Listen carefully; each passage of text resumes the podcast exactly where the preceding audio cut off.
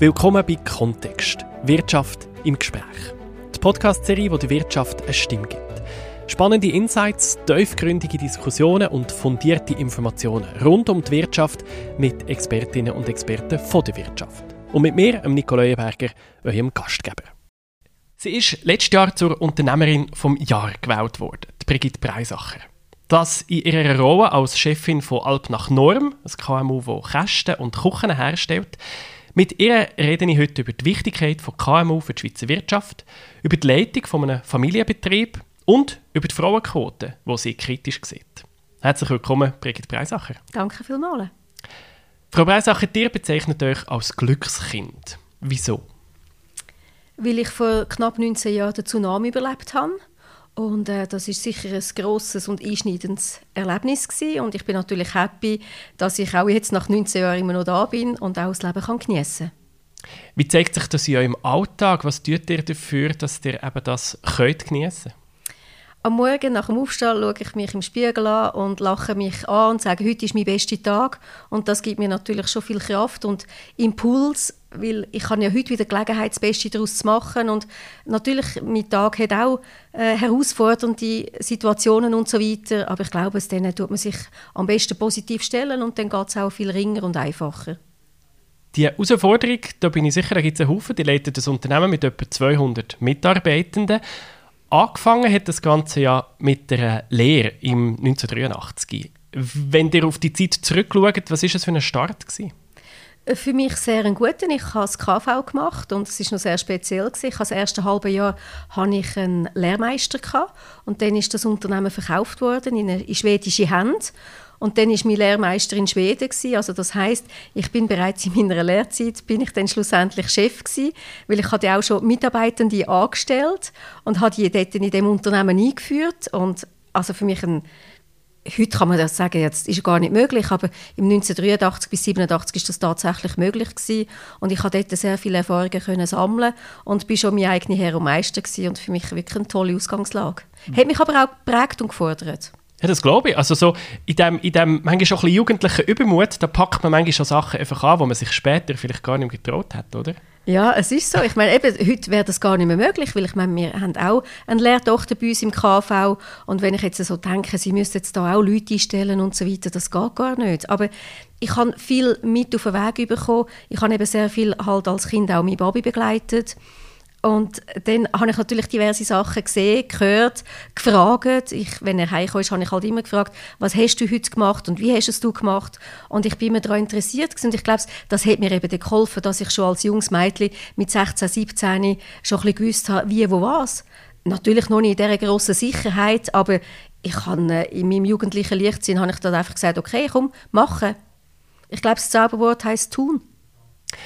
Und irgendwann ist nachher der Moment gekommen, wo euer Vater ähm, eine Stufe zurückgetreten ist. Er hat das Unternehmen an euch übergeben. Und das weiß man ja, das ist nicht einfach, ein Familienunternehmen übernehmen. Ich kenne aus meinem Umfeld auch Situationen, wo das nicht funktioniert hat. Wieso ist es bei euch gegangen? Ich habe 20 Jahre unter und neben ihm gearbeitet. Also mit 30, also mit 19 bin ich eingetreten, mit 30 habe ich die Geschäftsleitung übernommen und mit 40 habe ich ihm ja die alles zusammen abgekauft, weil ich habe noch sechs Geschwister, wir sind sieben Kinder in der Familie. Und ich habe gesagt, ich mache es, ich mache es sehr gern, aber dann mache ich es allein zu 100 Prozent. Ich kann meine Geschwister nicht dabei haben oder drinnen haben. Und wir haben dann das auch bewertet alles zusammen, so dass das ja auch gestummen hat für die Familie. Und an dem Tag, wo ich es dann übernommen habe, haben wir auch so eine stillschweigende Vereinbarung gehabt. Das heißt, ich mische mich bei ihm nicht drin und er mischt sich bei mir nicht drin. Und das halten wir bis heute immer noch jeden Tag ein. Also er ist jetzt 87 in der Zwischenzeit, der Babi, immer noch bei guter Gesundheit. Er kommt noch jeden Tag ins Büro. Wir teilen uns die Assistentin. Er hat aber seine eigenen Projekte. Und wenn er mal irgendetwas sieht, dann sagt er, du Brigitte, du dort mal schauen.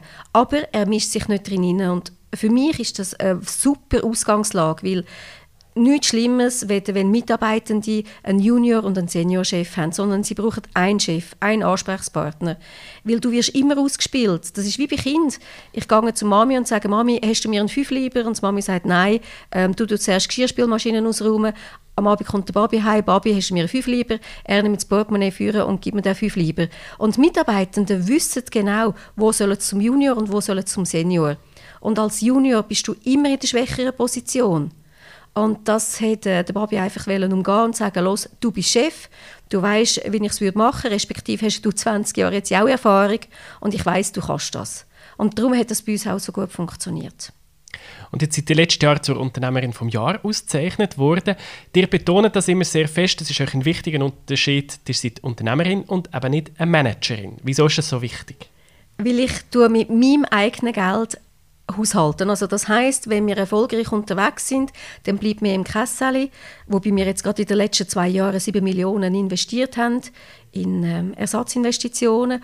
Und wenn ich Manager bin, dann tue ich einfach halt mit fremdem Geld wirtschaften und äh, am Schluss habe ich vielleicht noch einen goldenen Fallschirm, wenn es halt nicht so gut gelaufen ist und ja, es ist ja, ich sage einfach, vor allen Dingen das Geld ist im Fokus. Also ich kann mit einer anderen Energie, mit einem anderen Feuer, mit dem eigenen Geld arbeiten und wirken und kann ja schauen, dass es gut kommt. Wenn es gut kommt bei euch, dann ist das natürlich ein Wirtschaftsfaktor. Eben, ihr beschäftigt 200 Personen, das ist so ein bisschen am oberen Rand von einem KMU oder ein grösseres KMU seid ihr. Wie schätzt ihr den Einfluss auf die Wirtschaft in der Schweiz aus von der KMU insgesamt? Die KMU machen ja den ganz, ganz, ganz grossen Teil von allen Unternehmen aus. Ähm, es gibt sehr viel. Wie schätzt die Wichtigkeit ein? Ich finde sie sehr hoch, weil es sind 99,7 Prozent sind KMU-Betriebe und das sind knapp 600'000 Unternehmungen und in diesen 600'000 Unternehmungen hat es verschiedene Berufsgattungen drin, es hat natürlich verschiedene Sparten drin und das ist der Wirtschaftsmotor hier in der Schweiz. Und gleich gibt es einen Haufen Leute, die gehen halt lieber zu der Migros arbeiten oder zu der AXA arbeiten oder zu Google arbeiten. Ja, oder zum Bund. Oder zum Bund, voilà. Weil der Bund, äh, da ist ja gerade eine Statistik rausgekommen, die zahlen ja auch im Schnitt 12% mehr Löhne wie die Privatwirtschaft und ähm, werden, glaube ich, auch irgendwie mit 62 pensioniert und so weiter.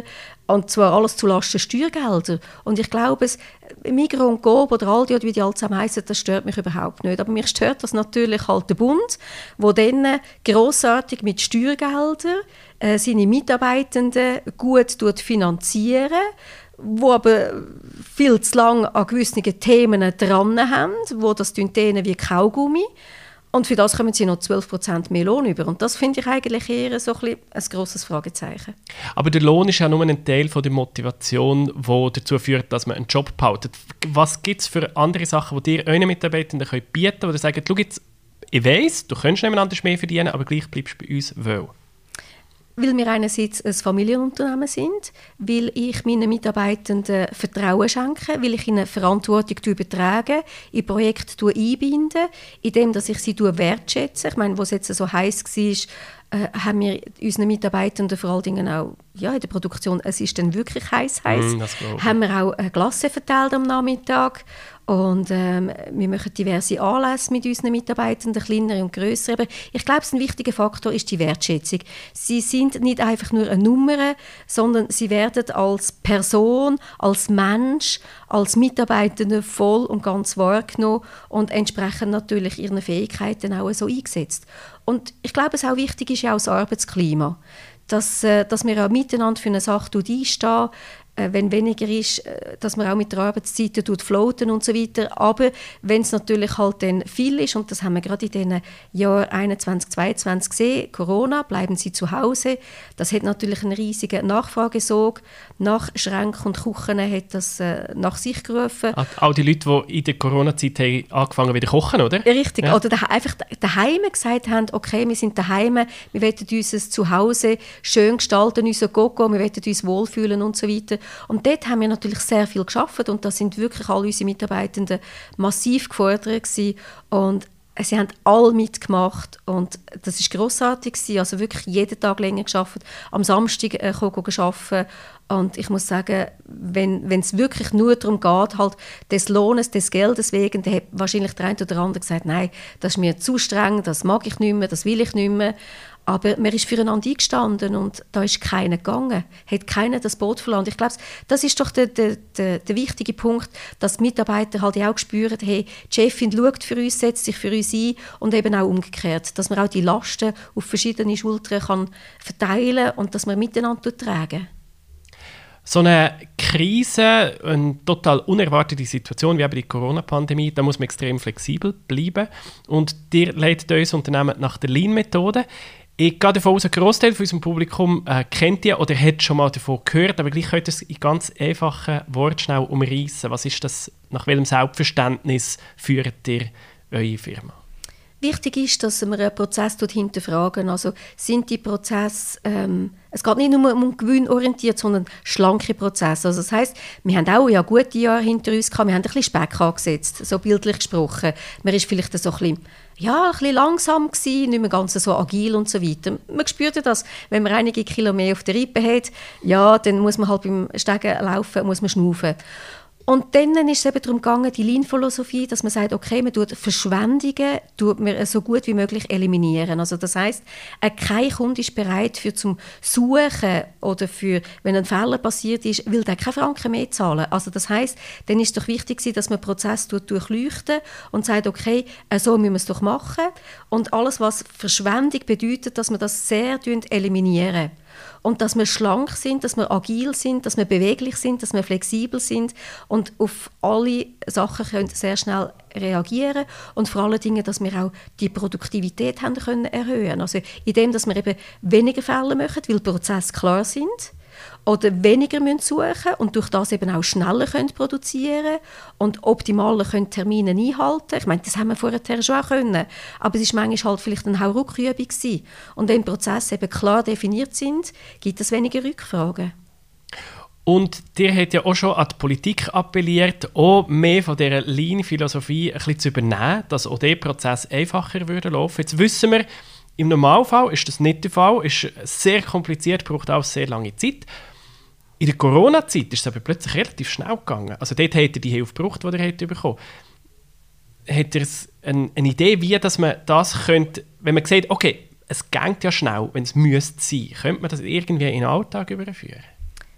Ja, ich bin überzeugt, dass auch in der Politik, sei das im Bund oder in den Kantonen oder in der Gemeinde, dass man dort auch Zeit sparen können. Also das heißt, da werden ja die ganzen Abläufe, das wird ja aufblasen bis zum geht nicht mehr äh, mit einem Haufen Papier und alles zusammen. Und, und wichtig ist ja gerade in dieser Lean-Philosophie, dass man eben die, das, das Schlanke, das Agile unterwegs ist. Und ich meine, wir haben auch, wo wir gestartet haben vor sieben Jahren, haben wir auch mit einem externen Coach haben wir gestartet. Wir hatten einen Mitarbeiter gehabt, der auch die Ausbildung hatte, wo uns natürlich das das drin hineingeführt hat. Ich meine, das ist eine Kulturveränderung. Das ist nicht irgendwo, ich lese ein Buch ähm, oder, oder, ich bin einen Vortrag und dann kann ich das sofort umsetzen, sondern das ist eine Kulturveränderung. Und ich meine, eine Veränderung ist nicht von, von heute auf morgen. Da muss man natürlich Lehmschichten muss man aufbrechen. Das, ich meine, Leute sind sich gewohnt oder bewegen sich in der Komfortzone drin. Und dann muss sie aus der Komfortzone rausholen und sagen, hey, da musst du jetzt einen Takt zulegen. Und das ist vielleicht nicht ganz einfach, aber sehr lohnenswert. Und vor allen Dingen, es macht auch Spaß, wenn du plötzlich merkst, wow, du bist schneller, du bist effizienter, du hast ein besseres Feedback, äh, kommst noch Komplimente über und da fühlst du dich eben selber auch agil. Die Politik die gibt euch ja sehr fest den Rahmen vor von eurem Wirtschaften. Die hat kürzlich eine Rede gehalten und dort hat er so ein gesagt, euer Beziehungsstatus zwischen euch und der Politik ist ein bisschen kompliziert. Es ist kompliziert. Könnt ihr das schnell umschreiben? Der ist nicht nur kompliziert, der ist in gewissen Situationen auch kalt oder eiskalt. So habe ich das auch den anwesenden äh, Gästen so kommuniziert. Ja, es ist einfach so langatmig. Oder? Wir, müssen, wir haben Maschinen, die können, die können wir nur in Deutschland einkaufen. Und wenn wir zum Beispiel irgendeinen Service haben oder eine Reparatur, dann muss zuerst ein Bewilligungsverfahren eingeholt werden, dass die Mitarbeiter zu uns in die Schweiz kommen können. Und das Verrückte ist, wir können nur gewisse Tageseinsätze mit denen machen. Wenn wir aber schon noch eine grosse Wartung haben oder eine Störung, dann müssen wir spezielle Bewilligungen einholen, dass die Leute wieder kommen können. Also im schlimmsten Fall steht die Maschine still, wir können nicht, wir können nicht liefern und äh, sind nicht pünktlich und müssen im Notfall noch Konventionalstrafe zahlen. Oder ich sage jetzt zum Beispiel, die ganze Lohnstatistik, Personalbestandenstatistik, wen interessiert das? Ja, habe ich auch Lohn, ausfüllen bei uns. Eben ja, Lohngleichheitsanalyse und mhm. so weiter. Oder? Da wird so viel Zeugs gemacht, wo auch keinen interessiert. Und ich meine, die Auswertungen, das ist doch eben, mach eine Statistik und wenn sie nicht selber gefälscht, gefälscht hast, dann stimmt sie eh nicht. Also für was macht man die ganzen Statistiken? Das bringt alles nichts. Wir haben mit unseren Stiftungen ähm, wo meine Eltern gegründet haben, sind wir, weil die einen gemeinnützigen Zweck, dass der Gewinn ja verwendet wird, müssen wir auch keine Steuererklärung ausfüllen. Absatz 1 heißt keine Steuererklärung. Absatz 2 heißt, wir müssen gleich jährlich eine Steuererklärung einreichen. Das ist doch völliger Blödsinn. Also wir tun uns selber beüben und darum kann natürlich Bund, Kanton können da Leute einstellen für, für Arbeiten, die es nicht braucht und, und blasen den ganzen Staatsapparat noch mehr auf und es kostet noch mehr. Und was ist es was? Steuergelder. Mit diesen Steuergeldern könnte man nämlich viel Schleuers machen. Es ist doch aber häufig eigentlich gut gemeint. Ähm, also jetzt gerade die Lohngleichheitsanalyse zum Beispiel, wir wissen, ähm, ja, man, man, muss schauen, dass die Lohn, dass, dass nicht ein grosses Lohn, oder nein, man, man, muss sicherstellen, dass es kein Lohngefälle zwischen Mann und Frau zum Beispiel. Wenn ihr jetzt sagt, ja, die Statistik, die braucht es gar nicht unbedingt, wie würdet ihr, oder wie tut ihr im Alltag dafür sorgen? Bei euch sind Geschlechter, glaube ich, sehr ungleich verteilt. Ihr habt sehr viele Männer. Ja. Wie schaut ihr, dass eine Frau bei euch im Betrieb gleich viel verdient? Für die gleiche Leistung natürlich. Also das hat sie automatisch mit ihrer Leistung. Das wäre für mich nie ein Thema, dass ich das hinterfrage, ob Männlein oder Weiblein, sondern ähm, es ist ein, ein Mitarbeitender, wo doch einen guten Job bringt und dann soll doch das den gleichen Lohn verdienen. Also das kann mir, nein, das kann mir gar nicht in Sinn. Ich meine, das hätte ich ja auch nicht gerne, nur weil ich jetzt eine Frau bin, dass ich weniger Lohn verdiene. Schlussendlich mache ich den gleichen Job und ich bin belastbar und ich bin flexibel und ich mache ja genau gleich viel. Von euch, äh, eine Frau in einer Führungsposition, von euch gibt es viel zu wenig. Äh, ihr seid eine absolute Ausnahmeerscheinung, immer noch im Jahr 2023. Trotzdem eine Frauenquote, da seid ihr nicht dafür. Was habt ihr sonst für ein... Also, es muss doch, mehr, es muss doch möglich sein, dass es mehr Frauen gibt in der Führungsetage. Wie bringen wir das her, wenn nicht mit einer Quote?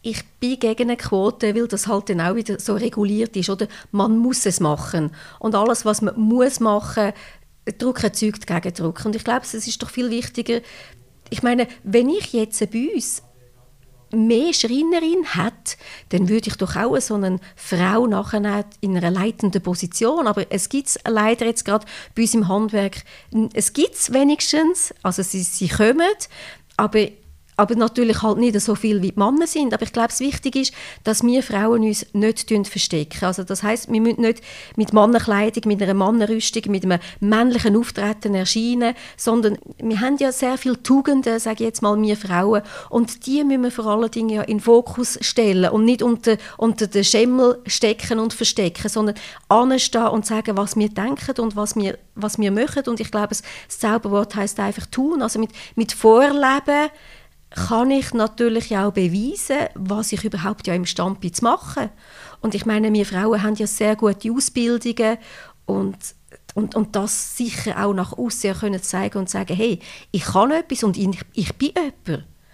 Aber vielfach haben dann Frauen irgendwo also ich will ja nicht nur sagen Frauen, es gibt ja auch Männer, wo man eher ein bisschen schüch ist und man lässt zuerst den anderen reden und man lässt dem alle zu, anstelle dass man einfach sagt, ich habe da hier einen Vorschlag und ich habe das auch geprüft und das hat die Vorteil und das weist aber den Nachteil auf, aber die Vorteile überwiegen. Also die klare Kommunikation, anstehen, mit einem geraden Rückgrat und, und seine Meinung auch kundtun. Und ich bin überzeugt, wir bringen mehr Frauen an, aber es braucht keine Quote für das. Es braucht auf jeden Fall auch bei den neu eingestiegenen ähm, einen Haufen Frauen, das ist klar. Auch ihr braucht Nachwuchs. Ähm, euer Team, da geht doch einige in Pension in den nächsten Jahren. Wie sorgt ihr für genug Nachwuchs? Bei den Frauen, aber auch insgesamt? Bei mir sind meine Mitarbeitenden sind auch meine Personalsucher. Also das heißt, ich gebe meinen Mitarbeitenden, wenn sie jemanden bringen, nach der Probezeit, und äh, kommen sie auch einen rechten Batzen über, weil wenn ich mit einem Personalvermittlungsbüro zusammenarbeite, dann muss ich ja dort auch einen rechten Betrag zahlen. Und dann mache ich das lieber an meinen Mitarbeitenden, weil sie sich ja dann erstmal sehr gut mit der Firma identifizieren. Zweitens schauen sie ja dann in ihrem Umfeld nachher ja, wer würde denn bei uns ins Team reinpassen?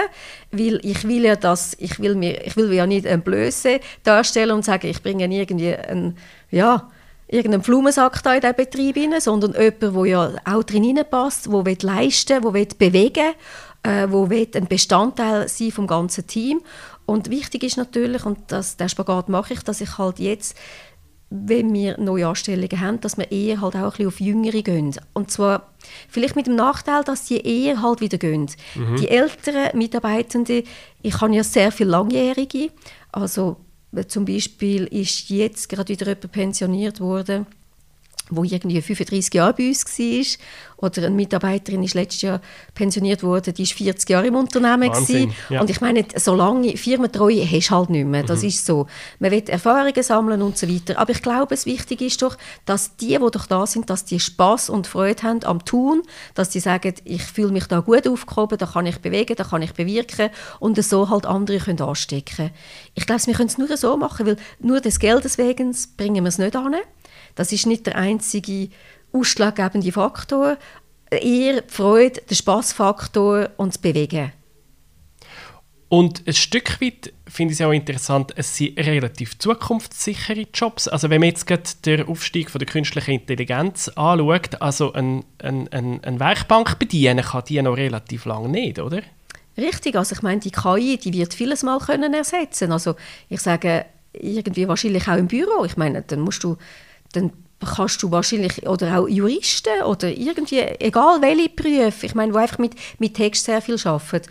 Aber Mitarbeitende im Gesundheitswesen, Handwerker und so weiter, die braucht es vor allen Dingen auch in der Zukunft. Busfahrerinnen oder eben auch Mitarbeitende von der Müllabfuhr. Ja, ich meine, das kannst du alles mit KI nicht ersetzen.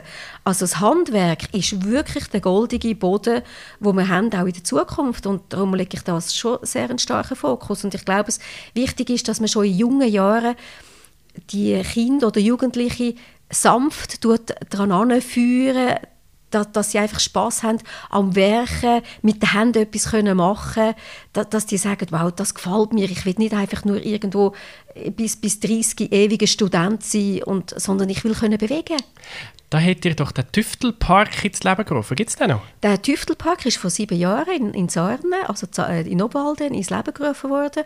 Und dort können wirklich Kinder und Jugendliche in ihrer freien Zeit oder in der Ferien können dort gehen, werken. Sie können schweißen, sie können segeln, sie können, sie können so viele Sachen dort machen. Und es sind Haufen Buben dort und, und je länger, je mehr eben auch Haufen Mädchen. Und so versucht man ihnen natürlich Freude zu übermitteln, eben am Werken und, äh, ich glaube, das ist sehr eine gute Ausgangslage.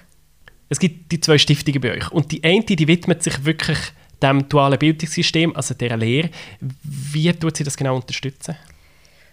Im 2008 haben meine Eltern gesagt, wir müssen einfach schauen, dass wir zum dualen Berufsbildungssystem Sorge tragen. Und haben die Stiftung gegründet.